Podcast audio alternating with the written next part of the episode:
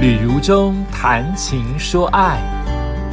欢迎收听《旅如中谈情说爱》，跟如中一起谈情又说爱哦。如中去参加了一年一度的马拉松，其实应该是算半马哦，半马是二十一 K。呃，我越报越少，从十年前刚练的时候好狂热哦，希望一季或两个月就来参加一次，到后来因为眩晕发作，呃，我觉得好像有一位。粉丝点醒了我关于眩晕这件事情。我想眩晕，我本来就有一些因子啊，因为在小时候都坐车都是一直晕车的，再加上我血管比较细，平衡感比较差，所以眩晕的发作是迟早的事情，只是它在我这十年才发作。那发作的关键就是有一次我自己练习跑十四还是十二 K，然后回家就是觉得很累。到了半夜，就正式开启我的眩晕人生了。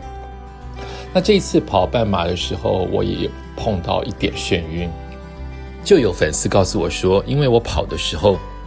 所有的血液循环都在下半身，都在脚部，所以头部更容易缺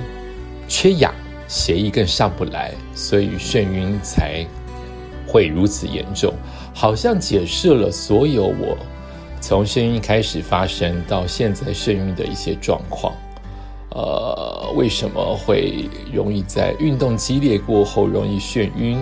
或者是容易在半夜眩晕，或是容易在起身的时候眩晕，都可能跟血液它长期累积在下半身，一时上不来，或是它也不是一时，它整个晚上都躺平的睡觉，血液只是处于平缓的。横的状态，并不是直的状态，所以他可能来不了脑部，所以我真的很担心，也无从担心我有一天会不会因为脑部长期的缺氧就失智了，或是或是有什么更糟的状况，我只能阳光哈，因为我已经求医很多年了，所以不谈眩晕，好谈我的板桥马拉松。那我刚才说过是我的一年一度，所以到后来我大概就慢慢不报马拉松，每一次都是抢。秒杀哈，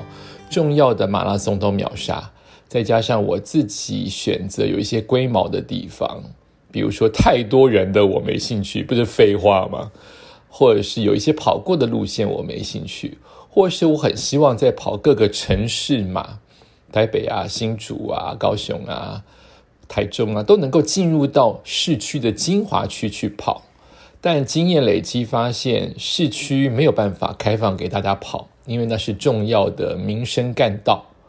呀，如果你封起来的话，会有民怨。如果要跑的话，就会超级早，可能四五点就跑，所以不太可能跑在精华地段。所以我越来越觉得没兴趣，再加上我可能自己也没有练习，兴趣缺乏，又眩晕，又加上自己没练习，所以后来就希望能够维持一种记录或体力，所以就变成一年一报。这三年来，大概都是一年一报，都是跑板桥马拉松。原因是因为它是我长期慢跑的路线，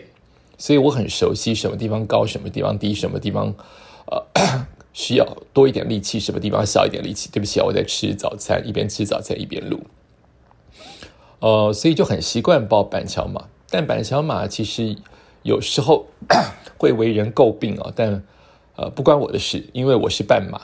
他们说全马的板桥马很辛苦的原因，是因为一，如果是在热天，十一月大部分是冷天，但有时候忽然出太阳，变成高温天的时候，沿途都是合体，没有任何遮阳的地方。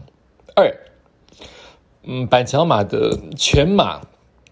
它是。它是重复的路线，也就是说，当半马跑了一圈去跟回，要冲终点的时候，全马还有十 K，所以全马看到半马的人冲刺，再加上还有十 K，也许是大太阳，也许是风雨，真的会信心会会被删减，真的会觉得好像了无生意一样，了无生趣哈。呃，这次报了半马。呃，几乎没有练习，我大概只练习一个月前练习，每个礼拜三跟我的跑团跑个六 K，所以几乎没有练习。那体育跟运动是这样，就是你努力到哪里，你的成绩成果就会到哪里。你没有练习，你注定会跑不快。虽然我不期待跑快，但你终究还是希望成绩不要太烂，因为你自己知道你跑半马的成绩大概到哪里，那你不希望太烂。我没有想到我板桥马一年比一年烂，就是四年前最好，然后就累积下连三年，一年比一年烂。那很容易就是可以说明，你四年前我很努力在练习啊，那这三年都没有什么练习，一个礼拜才跑一次，最多两次，而且是带狗狗跑，所以更没有太多的练习。好，从当天呃开始出发，我就觉得我有进步哦。对你来说可能是一小步，对我来说是一大步啊。如中是一个认真做功课、会提前准备、不迟到的人，我当然没有迟到。可是我以前也许在跑主持大活动或跑板桥马或马拉松，我都会一早起来，也许还因此失眠。我去跑东京的全马的马拉松，一整个晚上没有睡，躺在床上翻来覆去，干脆一点就醒来了。五点才要集合，我一点就醒来了，九点才跑。你看东京四度的时候，在寒风当中皮皮做，是多么可怕的事情。好。那这一次我居然睡着了。我前一天没有看金马奖，很早七点八点就睡了，睡得着。虽然又三点起来翻来覆去，但至少有睡着个几小时。然后我期待自己五点起来，但还是等待不住，就四点就起来。这对我来说已经很大的进步了，不然我一定两三点就等在那边。好，我就五点准备起来，却四点起来。哎，想也好。我家还要拜祖先，还要遛狗，还要喂猫，刚好有一个小时可以慢慢来。偏偏有这么奇特，就是我们板桥马很晚才出发，六点半才全马出发，我的半马六点五十才出发，有点太晚了。但有一个好处就是你可以睡得很饱。呃，总而言之，我本来预期能够六点搭上计程车。也许到那个会场走过去六点二十或六点十五，但万万没有想到我的自行车临时给我取消，这就是给呃消费者一个大的考验。好比你送餐临时取消，可是你却约了重要的人，或者是像你有了重要的客户，呃，自行车临时取消。所以什么事情不怕一万，只怕万一，你就要更早去规划这些事。但也还好，我总觉得不太可能。叫不到计程车，虽然真的叫不到，可是我叫了十分钟到十五分钟，计程车终于来了，所以我还是准时的到达了会场。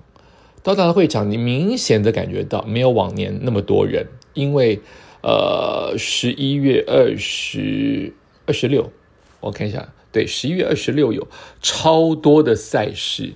北中南东一大堆路跑都挤在这一天。所以今天的板桥马没有那么多人，天气却是下雨。呃，我跑过下雨，就是九三军人节跑大雨，就是你无法呼吸的大雨。接下来板桥马有一次跑了，就是也是像像十一月二十六那天跑的一样，就是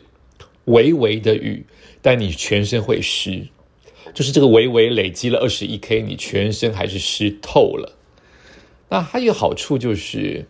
它很好跑，因为几乎你不会有休克，呃，那要怎么讲？那就是所谓失温。哎，不不不不不不，再讲一次，你不会有中暑的问题，因为够凉快，又一直在你的皮肤上面洒水，所以你比较不会干的离谱，你比较不会因此失去水分。虽然我几乎每一站都停，我还是喝。但是，就是每一个跑者都知道，冷天或者是穿的少，或者是微微的雨跟我凉风是最好跑的时刻。然后我大概六点二十。八二十九踏进会场，一分钟后就 biang 全马就出发了。虽然不关我的事，但是这真的是对我来说一大步哦，因为我一定会提早半小时到一小时到会场给蚊子喂，然后那边无聊，那边等厕所。可是我居然这一次到场的时候，一分钟后全马就开始了。我记得我去年在半马开始跑的时候，我还在厕所，所以去年也有进步，就是。慢慢来，不要慌。但这次我很幸运的就是我去排厕所，哦，先寄物嘛，再排厕所，排厕所之后三分钟就开始了，所以都很紧凑，不会让我没事干晾在那边，然后别人可能还要说你是那个谁，你是那个谁，猜不出来，我又很尴尬，